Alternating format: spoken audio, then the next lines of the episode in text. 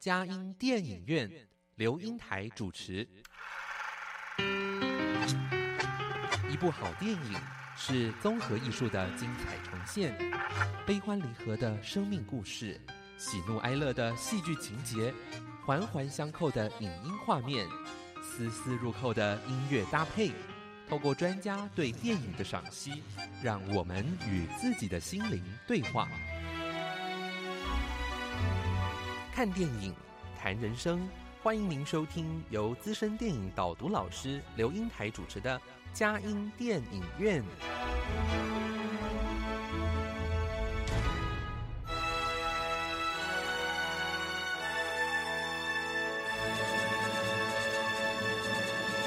各位亲爱的听友，您好，这里是佳音 Love 联播网，欢迎您来到我们的佳音电影院。我是阳光丽玲美少女刘英台，佳音电影院这个节目是每个礼拜五晚上八点到九点，在台北 FM 九零点九佳音广播电台播出；星期天晚上七点到八点，在宜兰 FM 九零点三罗东广播电台播出。另外，在嘉南地区的朋友，透过 FM 八九点一南都电台，星期天早上九点到十点播出，下午三点到四点重播。在台北、宜兰、嘉南地区以外的朋友，也可以透过电脑、手机上网，在全世界各个角落收听佳音电影院，让佳音电影院带着大家一起飞向世界的每一个角落。让当地的人与事扩张了我们的生活领域，开拓了我们心灵视野。今天我们嘉音电影院今天很难得的机会，在我们的二零二二进入人生影展，也是在我们中正纪念堂的演艺厅，也就是我们的压轴好戏啊！我们请于小佩导演来为我们带哦日本的电影之神哇！这部电影哇，这个作为我们的进入人生影展的。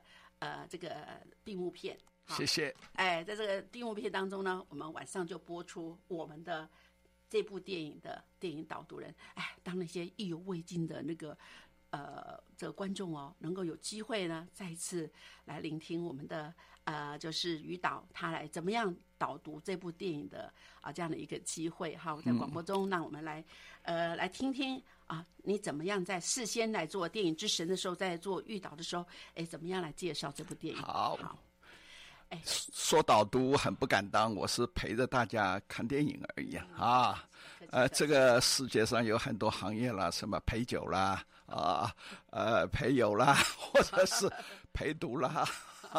我说哈，那我是陪陪着看片子而已了。哇，跟我们的这个电影里面的那个主角好像一样的那种很幽默的感觉啊。啊，这部片子呢，呃，它有它的几个意义。嗯。第一个意义呢，它是日本电影公司松竹电影公司一百周年的纪念大作。那我们晓得，日本电影呢，在亚洲，尤其在以前。有过很辉煌、很辉煌的历史。嗯，那么比如说松竹啦、东宝啦、啊东影啦、日火啦，啊，我想大家小的时候呢，或者是年轻的时候以前呢，都看过这样这他们出品的，就好像我们小的时候看过很多八大公司的什么米高美啦，或者是二十世纪福斯啦，或者帕拉蒙啦，或者是。呃，这个很多的啊，我就记得是邵氏公司 啊，邵氏跟电贸那是国语的 啊，国语是电贸跟邵氏最那呃，台湾当然是中影了，比较会有有名一点。那那一百周年呢，当然呢是很盛大。那实际上在假如以这个一百周年来讲的话。日本的电影呢，这最近这几十年呢是比较衰落了。嗯，那衰落当然有很多原因。差不多在五十年以前呢，日本五六十年以前，日本电影首先打入欧美市场。那么，假如说是我们亚洲的电影啊，能够在欧美进入一席之地呢，就是最重要的就是日本跟印度带头的。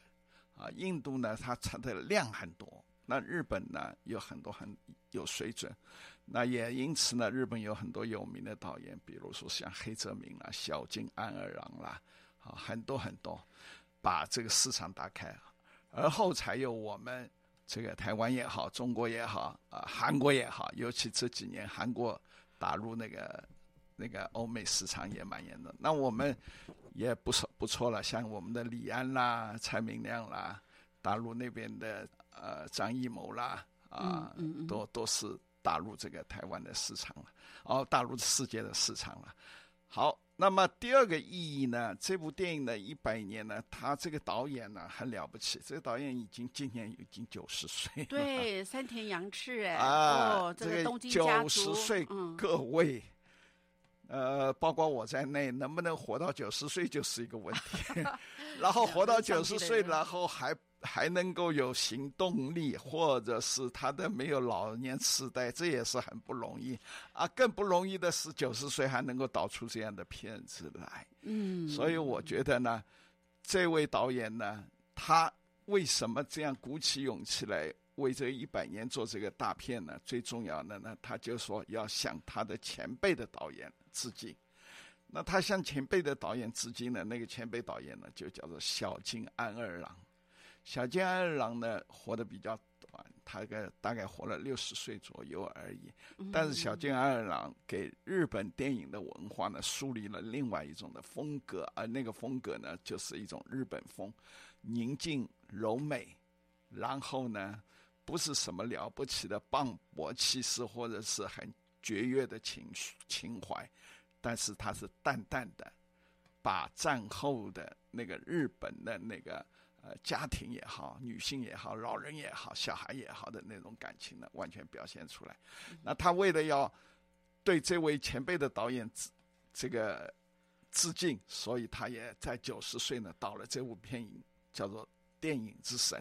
那这部片子呢，严格来讲呢，它并不是像呃外国人说是哎呀，我要导个冰汉，我要导一个乱世佳人，我要导一个什么 ID Four 或者是什么那种巨片。啊，大堆头的，或者是花枝很花花很多很多钱的那种，不是，它是一个很温馨、很有趣的一个温馨的一个，你可以说它是家庭剧，也可以说它是喜剧，但最重要的，它的内涵呢，实际上呢，它已经告诉你，电影是多么的令人怀念，电影是多么的令人这个感伤。而且以前的明星也好，以前的导演也好，也一直为电影中间的一个灵魂，那个灵魂就是电影之神，到底是什么样的神呢？我想等一下我会跟大家来分析。哦，对，哇，好像说在啊，我不能剧透啊，那由您来说好了。他那个神是神神，他是神灵，这个大家就说。是什么神啊？啊，原来，难道我们常常说，哎呀，啊，卡神呐，啊，食神呐，或者赌神呐，啊，这个，或者是王永庆经营之神呐，或者什么的，很多，这是一种神，实际上是人，只是说他在这一方面非常了不起，我们就把它变成神。另外一种神呢，就是真正的神。那么我现在要讲的是，这个电影之神。既不是说这个人很会导片子或者黑拍片子，也不是说电影里面有一个可以拜拜的神，那你让你们去拜他，不是？他这个神实际上说白了，就是一种天赋、一种才华、一种情感。假如在这个电影里面没有这份天赋、情感、才华，那。这部电影不会好看。同样的，那个人也拍不出什么的电影来。所以，在这部片片子里面，有一个导演讲了一句话，有很有意思。他说：“小金安二郎看起来那个镜头好像没什么意义啊，就在那里是讲讲话，然后又很冗长。但当他组合起来以后，那部片子让人家就感觉到非常的感动。那个就代表了小金安二郎里面的片子有神，而小金安二郎。”本身呢，也代表了他能够把那个神勾引出来，他也把自己的神可以表现出来。所以电影之神呢，大家不要以为那是个神怪片，也不要以为这是一个歌颂呃什么像像周润发赌神的那种神，或者是这个这个呃食神呐，或者是那个不是。他告诉你的就是说，神就是灵性，就是情感，藏在影片里面，也藏在那个创作人的心里面。对，所以好像那里面有个简单的扼要一句话，就是说每一组镜头之间都住着神灵，那个神灵有点像小精灵的味道，对精灵的味道啊。对那个精灵不是要去崇拜，而是他是觉得那种哇，那种脱颖而出、那种跳跃啊，那种让我们这个为之心动的感觉。而且里面说电影是要用来感受的哈，整个把它串联起来。我发觉那个剪辑的力量很大哎。对拍了那么多，在整个剪辑要把那个神灵表达出来，对哎，所以在这里面好像我们看到他的好像一一语以贯之对啊，一部好的电影，好像每个镜头里面都有一个小精灵、神灵，啊对这里面哇，非常棒。好，那我们在听一段音乐之后，我们再来看看我们这部电影《电影之神》啊。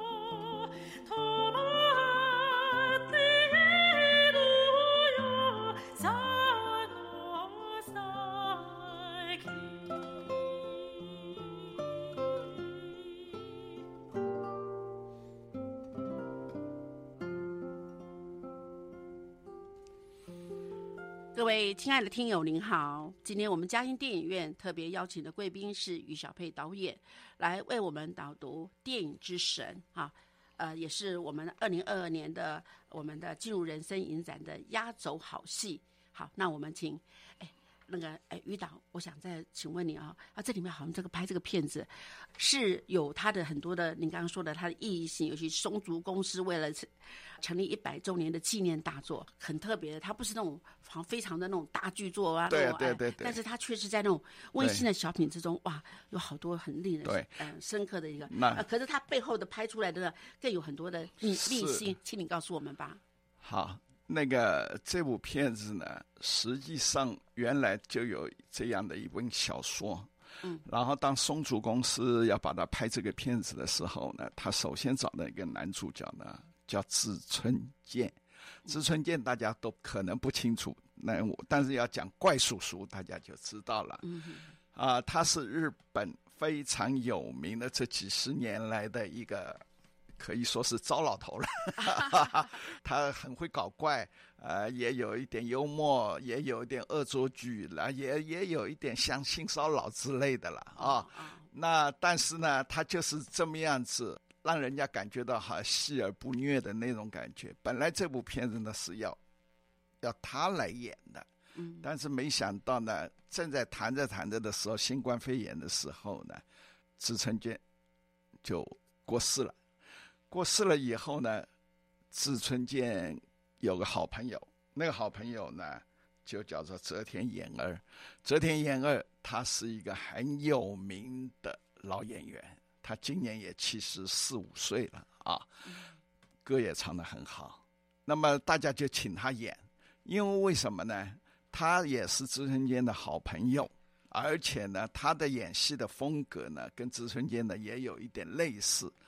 最重要的，这个剧本里面的那个男主角呢，本身就是年轻的时候就是，呃，好吃、好赌、好喝酒，好把妹妹啊，然后呢，后来一辈子做副导演，但是本来做了一篇导演以后就没有做成，后来这一生再也没有做导演了。但这一生呢，他就这样浪荡的过一生，所以这个这样一个角色的诠释呢，知春健来诠释是最好的。那么这个知春健走了以后呢，泽田研二呢，他就说那是他的朋友，而且他个性很。他就来验证，但是他有三个条件。第一个条件，他就说，他年纪大了，他经不起那个新冠肺炎的侵袭，COVID-19 的侵袭，所以一定在拍摄的时候要非常非常非常非常的严格，就好像 Tom Cruise 在拍那个 Top Gun 的时候，非常的严格。第二个呢，他说，他说他有糖尿病哦，对，他有糖尿病，他怕说就传。第二个呢是。他说：“我不要把我变成像志春健这样的造型，秃个头啦或者什么的。他说我还是保持我的风格。他说我这样子的话，我不要模仿志春健的那种造型，一来对他不礼貌；第二个，假如演我演的不好，那不是辱侮辱了那个我的好朋友；但假如我演的太好，那不是也对他对不起嘛？所以他说。”我就很为难，所以不要把我造型造成这样。第三个，我不做任何的宣传，啊，以免我的这个声誉啊，好像大家因为我觉得演的他很像，然后这样，他说我这样对不起朋友。你看他这样很有道义的那种感觉，所以他就演了这个片子。那这个片子演的真的是，大家都说把这个电影里面的那个主角演活了，真的演活了。虽然很多人不喜欢他，因为他在片子里面是一个好喝酒的、好赌马的，啊，然后不负担家计的，呃，跟老婆要钱，跟女儿要钱，甚至于跟孙子要钱，啊，只要有钱他就去赌马，要不然就是喝酒，然后又不识生产，啊，而且曾经在婚姻中他还出轨过，呃，所以这么样这么样的一个渣男，糟老头。老翻颠，我们也讲了卤蛇或者废柴，但是呢，很多人就说这样的人你还喜欢他干什么？哎，但是他还是很讨人喜欢。那为什么会讨人喜欢呢？因为他对电影的一个执着，对情感的执着，以及最重要的，就是他那个才华还是存在的。所以整个片子呢，各位好朋友。我建议你们去看呢，很轻松的去看这个。这个片子没有太大的哲理，啊，也没有了不起的美学理论呐，或什么样子没有。所以我讲这部片子的故事大纲呢，就是很简单：一个副导演，他有才华，他终于拍了第一部导演要导导一部片子，结果因为他太紧张了，他有。就拉肚子，一直不断的拉，然后又不小心的闯祸，从高台上掉下来，受了伤。从此以后他就不倒了，不倒了以后呢，他到乡下去了，然后落魄一生。他那个老婆呢是谁呢？他老婆呢就是片当年片场旁边一个小餐厅的一个千金，爱上了他。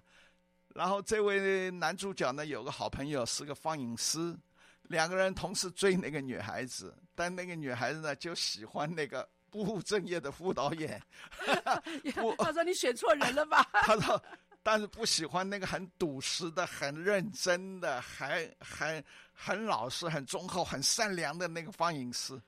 结果结果后来到了最后呢，这三个人呢有一些戏啊互动，因为都老了。那个放映师后来开了一个戏院，那个副导演呢一辈子没有成功。那个。食堂的那个千金呢，跟着那个老公呢吃苦，一直吃苦到后来，到最后呢，那各位呢可以去想想看，为什么电影叫做电影之神呢？当然，最后呢是一个很美的、很伤感的，但是也很高兴的一个收场。各位去看，没有太了不起的哲理。假如你一定要讲讲哲理的话，这里面表现了很充分的电影文化。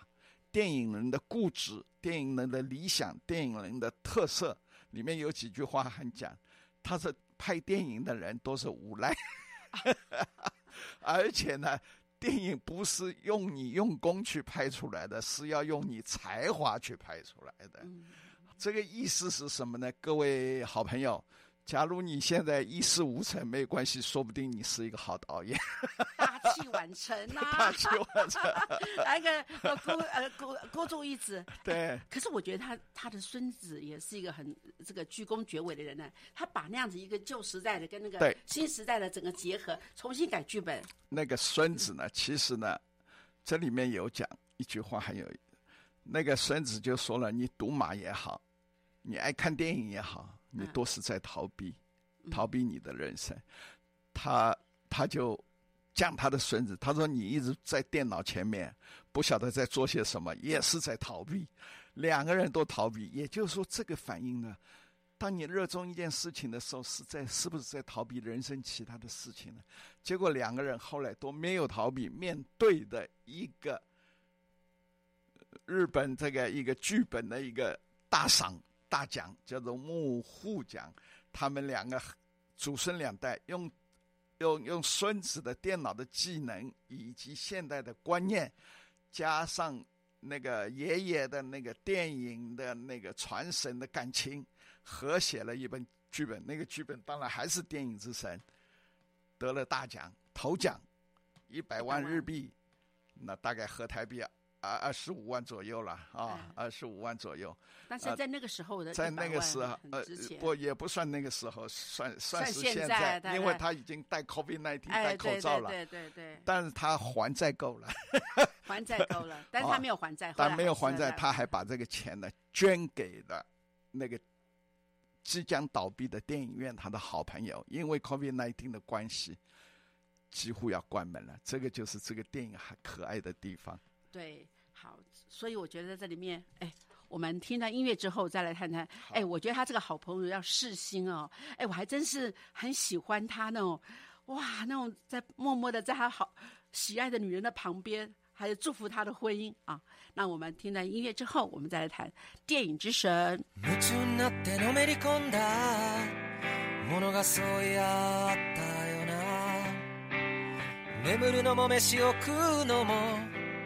忘れ明けてもくれてもただ追いかけた先なんか見えずともむしろ見えなくて余計に追いかけていた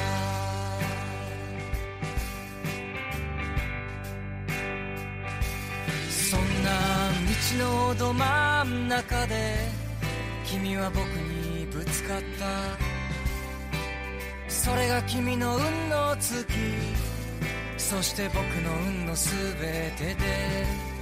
一度も目を見て言えたことないけど僕の何分の一。でも君は幸せでいたのか。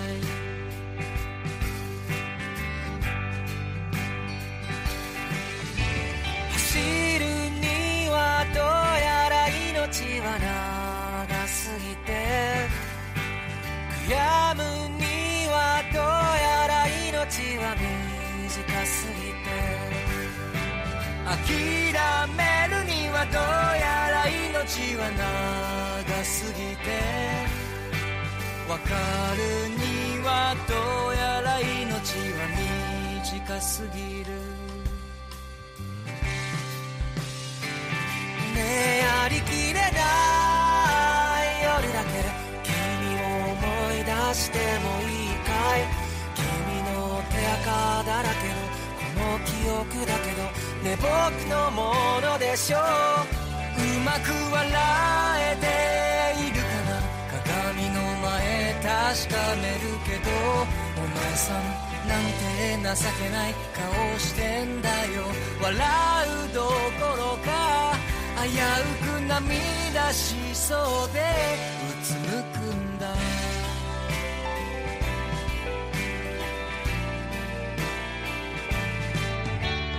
夢も歌も才の目もいつも僕には冷たくてまるで暖を取るかのように空笑いを繰り返す。そんな日々だけど。君のその笑顔は僕を温めた。体の芯から優しく。何回か先の世でまた会うかな。その時不吉祥なかおはようしてよ。僕はまた一から君に恋をどうさからでもしてしまうだろう。そしたら人生またぎ出特大のいつもの憎まれぐ強気かせて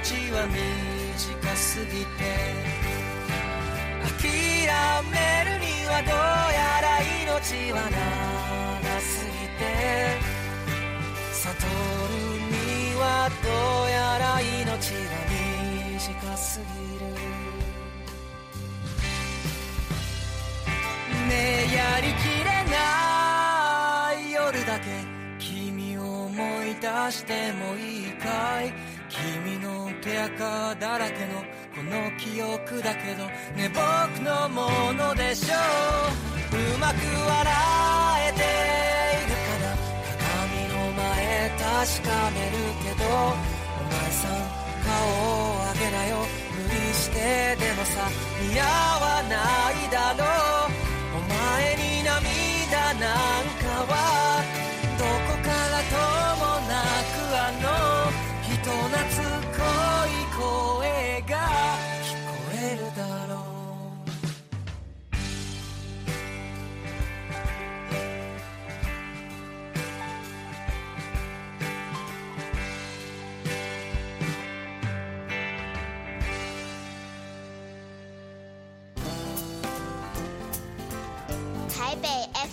九零点九，佳音广播电台；桃园 FM 一零四点三，Go Go Radio；宜兰 FM 九零点三，Love Radio。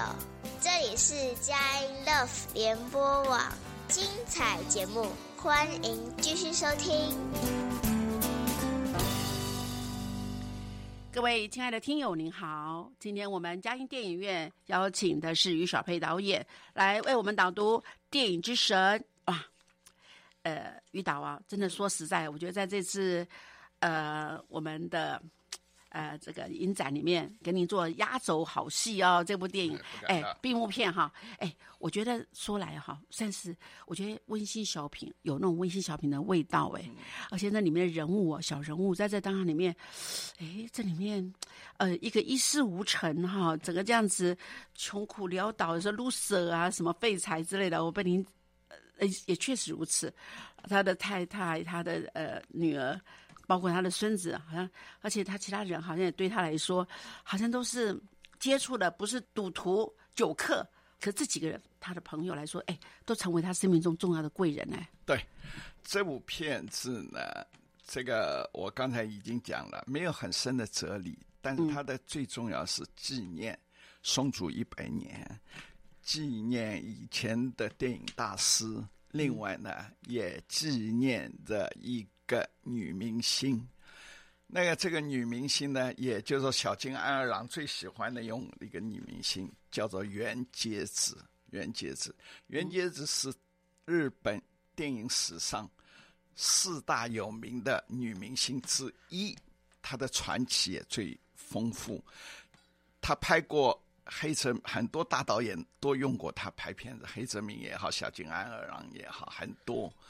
那他终身没有结婚，他很崇拜小金安二郎。小金安二郎很早年就很早就去世了，去世以后，后来他就退出影坛，而且他一辈子没有结婚，他的。住的地方就离小金安二郎的坟墓很很很近。那这里面袁洁子呢，她非常漂亮，漂亮到当日本战败以后，麦克奥塞管理日本的时候，嗯，袁洁子是麦克奥塞的情妇，是情妇，当然没有结婚呐，但是也因此这样。麦克奥瑟对日本呢，也因此呢特别的宽松，也特别的优惠，也给他们很多的那种限制。一个女子救救日本呢，救国家哎。对对对，后来麦克奥瑟当然回去了，回回去了，韩战以后就回去。回去以后呢，袁洁子再也没有结婚了。哦。啊，袁洁子还有一次在二战还没有开始之前，曾经到德国去访问，希特勒还。见过他，啊，那个时候因为日本跟希特勒小轴心国嘛，啊，对对，都是。所以袁洁子是一个非常传奇的女明星。那她所演的片子，尤其在小津安二郎跟那个黑泽明片子出现的时候，她是标准标标准准的，是可以说是完美的一个日本女性，漂亮、委婉、温顺。勤快、吃苦耐劳、无怨无悔、始终如一。哇！她就几乎她，我们常常说一个完美的女性是谁？我们想不出来。我们也会说维纳斯啊，或者什么样子什么。但是真正完美的一个女性，假如说是的话，应该就是像袁洁子这样的一个女性所扮演出来的。各位，假如有空，把那些小静安然的以前的老片拿来，不管是《美秋》也好，或者是《中方姐妹》也好，或者是《东京物语》也好，或者是《晚春》也好，呃，或者是很多了很多这种袁洁子演的片，呃，《茶泡饭的滋味》也好，《秋刀鱼之呃秋刀鱼之味》也好，各位都可以去看出。她的那种感觉来，那这样的一个女性，我讲的难听一点呢，男男人当然喜欢这样的女性啊，所以呢，他把这个形象又移到这部片子来，所以在这个片子里面出现了两个女性都这样，一个就是那个女演员，呃，桂圆子，女明星也是这样演，但是导演说你不要，你不要带。去揣摩剧本，你就要把你的本性很自然的演出来就行了。另外一个就是这个酒鬼阿香的太太，你看看，从她从一个老板娘的千金了，小老板娘了，一直跟着他吃苦耐劳，一直到最后跟着他，就也就是说，把日本的女性的原节子的那个形象呢，搬到荧幕来，两个人。把它画在两个人的身上，所以各位看到这两个人的那种感觉呢，就会想到日本的女性的委婉。当然，也引起了很多那种妇女的女孩，现代女孩子说哪有这样子那么一个毒舌的老公，我早就把他的。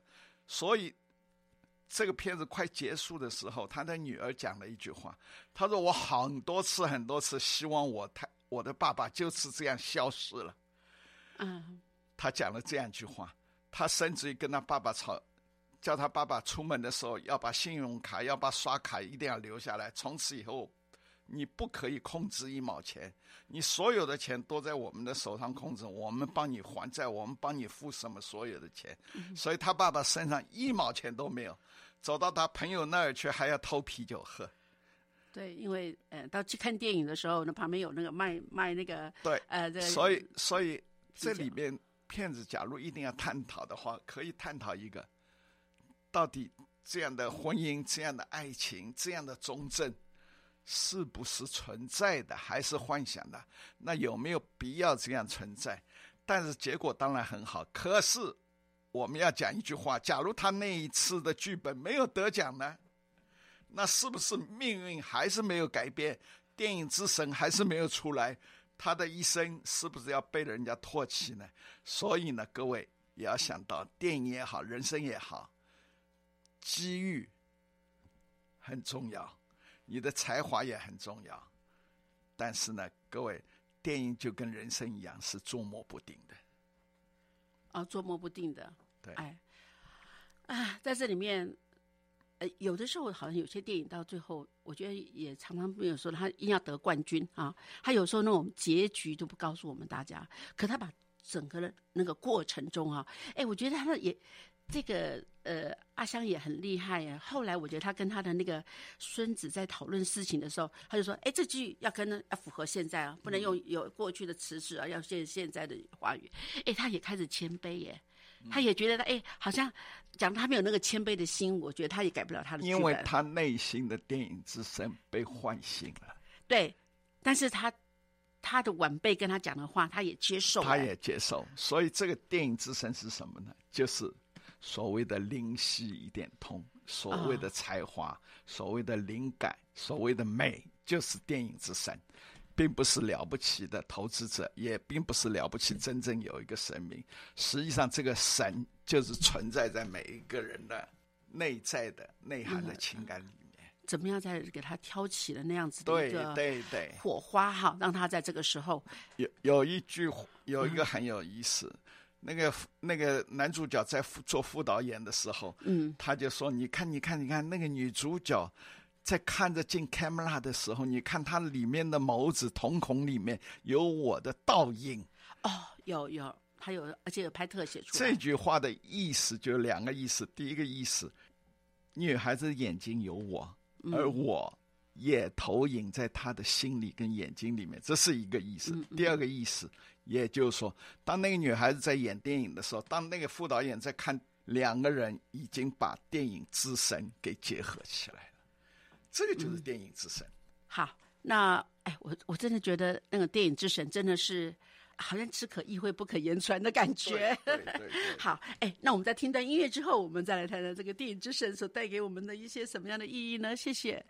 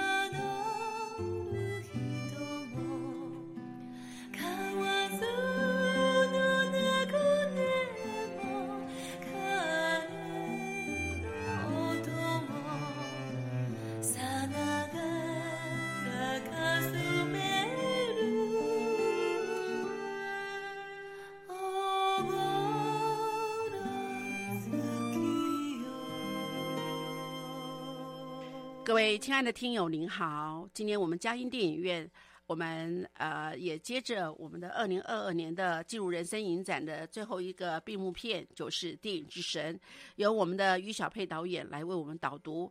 我们好不容易找到于导，他是一个电影的活字典哈，百科全书。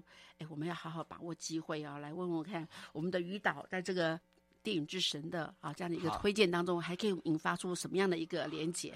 好，各位，电影到底是什么？它就是一个科技跟一个梦想的结合。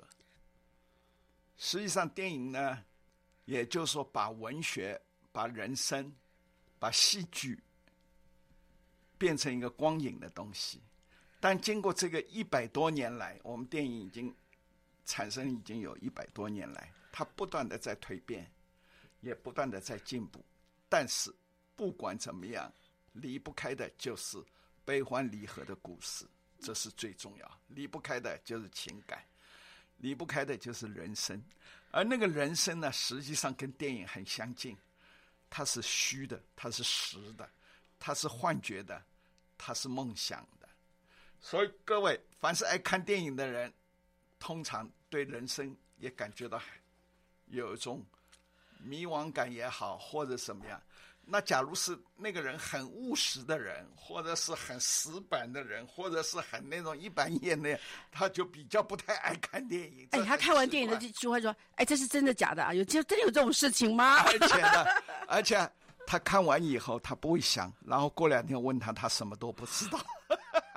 可是一个爱看电影的人呢，就不，他看过的一句话、一个镜头、一段情节，甚至于他里面的一颦一笑，他都记在他的脑海里面。哎这个就是很多种是这看完个，电影的不同的一种反应哦。对对对，哎，我要说一句，我们这次的进入人生影展的那个 slogan 是什么？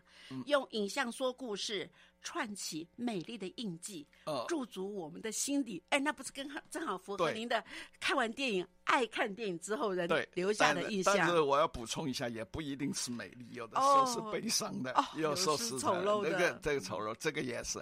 OK，自从电影发明到现在为止呢，大家都在拍电影，可是呢，电影里面拍电影，电影里面说电影的故事，这一类的电影也非常的多。哦，这好像是一种有啊有有种这样。哎，您您可可赶快给我们介绍介绍。嗯比如说，最早最早在默片的时候，嗯有一部电影叫做《福尔摩斯二世》，那个时候在呃一九二四年的时候，说起来快一百年了啊，就有一个叫做基登的导演拍了一部片子叫《福尔摩斯二世》，他就在里面电影里面表现了一个虚实的问题。他是一个很普通的一个放映师，后来他就自己走到电影里面去扮演福尔摩斯去破案，啊，这样的一个构想在一百年以前就有了，也因此这样的构想呢，也引起后来很多导演的模仿，比如说，伍迪·艾伦后来就拍了一个片子叫做《开罗紫玫瑰》，有一个女孩子因为在家里。常常受家暴或者是什么样，所以她唯一的消遣就是到电影院看电影，看那个《开罗紫玫瑰》，看了好几遍还在看，看到那个男主角就从荧幕上面下来跟他谈恋爱。这部电影非常有名的，大家可以现在可以找得到，还可以再去。那好了，我们现在在讲今天我们这个电影之神，实际上就是学那个巴斯特。基顿导演的，他在片子里面有讲，他说我哪里是我想的，他说我是看了默片的导演，里面有一个叫巴斯特基顿给我的灵感，我有了这个电影之神的那个，实际上也是开罗紫玫瑰那个乌迪·艾伦的灵感的结合，所以你看到这个电影后来那个女主角从火车站火车上面下来。嗯，然后把男主角阿香年轻的阿香拉到荧幕上面去，坐了火车走了。嗯嗯那老年人就是阿香老的时候就这样子去世了，嗯在含笑的去世，也就是说他坐的一个火车走到电影里面去了。这个火车可以代表旅程，电影代表他的生命，代表他的神，他的灵魂跟着电影也跟着电影走了，跟着火车走了。也就是说，电影之神是什么？是人吗？还是神？还是什么？没有解答。但是呢，这部电影呢，也就是实际上是在回溯我们电影里面有很多拍电影的那种电影啊。我再举几部例子，比如说《新天堂乐园》，也是讲一个电影放映师跟一个爱电影的小孩子的。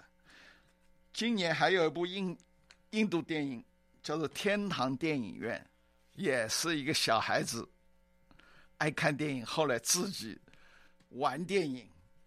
啊，还有法国中尉的女孩女人，就是 Many Strip 演的，她在电影里面演的是那种一直等待着法国中尉的女人，而在下了片以后呢，又跟男主角呢又有了那种所谓的不伦恋，因为男主角有有未有有有有家室有有有未有家室，啊，那还有呢，比如说小镇。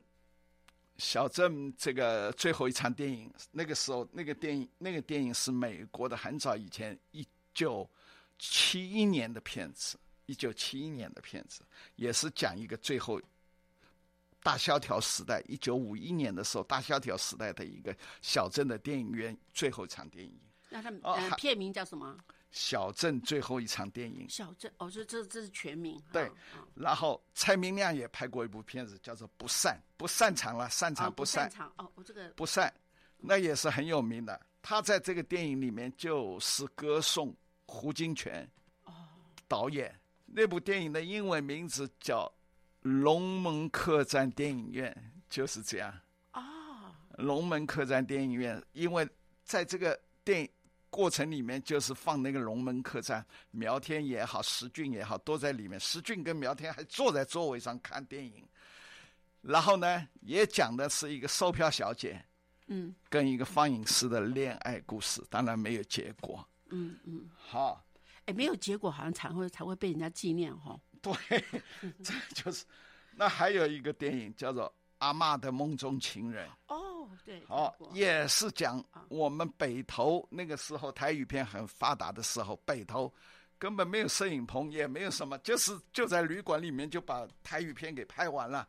那么就是讲安心雅，就是演年轻的时候的情形。到了后来阿妈老的时候，一直回想他怎么跟那个电影里面的导演或者是什么摄影师恋爱的那种情形。所以电影里面的电影，就是从电影里面看拍电影跟拍电影故事的电影非常非常的多，各位慢慢去找啊，很多很多。楚父也有部电影叫做《日以作业》，啊，日以作业，呃呃，也很有名。所以呢，这些里面呢，可以大家可以发现到，电影这样的迷人，令拍电影的人都还拿拍电影做题材来表达一个人生，表达爱情，表达悲欢离合。嗯好，而最重要的一个主角，往往不是导演，也往往不是摄影师，也往往不是女男女主角，往往最重要的主角是谁呢？是那个放映师。所以各位看很多这一类的电影啊，都是放映师作为一个诠释者。为什么呢？放映师一天到晚看电影，对他看了以后已经悟了。对已经迷了。这个就是我今天要讲的电影之神，就是这个意思。尤其是《新天堂乐园》里面那个放映师，把里面所有爱情亲吻的镜头都觉把它集结起来，就送给那个小长大的小男孩，已经变成导演了啊！那个哇，镜头好经经典，而且这次的放映师。呃，电影之神放映师，他也也也造就了，也也造就了阿香，他在成功，在再次成功，因为他把那个剧本拿出来了啊。对，哎，所以我们生命中的贵人，有的时候，哎，居然是我们，哎，也这里也有也跟我们心理学有些关系。未尽之事，他在那个之前的导演的时候没有导演成功，哎，又把这部电影拿出来，哎，去完成，他真的是含笑以而终，哎，啊、因为他终于完成一件事，而他的女儿就自然在领奖的时候痛哭起来，说：“哇，爸爸原来是一个我从来向来就瞧不起他的人，可是他真的是一个可以有才华的人，让他重新的呃印象深刻了起来，觉得是值得的哈。所以我觉得我们常常要去完成别人未尽之事的贵人。好，谢谢今天我们的呃于小佩导演到我们当中来帮我们的呃电影之神，能够我们更深的一些认识，而且还带出我们一些哇电影中的电影哈里面的经典之作，哎，让我们好像从这里看出发，还可以看到很多呃过往可以让我们去重温旧梦，而且可以提升我们的人生价值的一个好电影。好，谢谢，谢谢，呃，于导，好，谢谢，再见。哎，也谢谢各位听众朋友，哎，来在我们的这个平常当中，能够多多看电影，来吸收生命的养分。我们祝福大家平安喜乐，有主爱相随哦。下个礼拜空中相见，谢谢。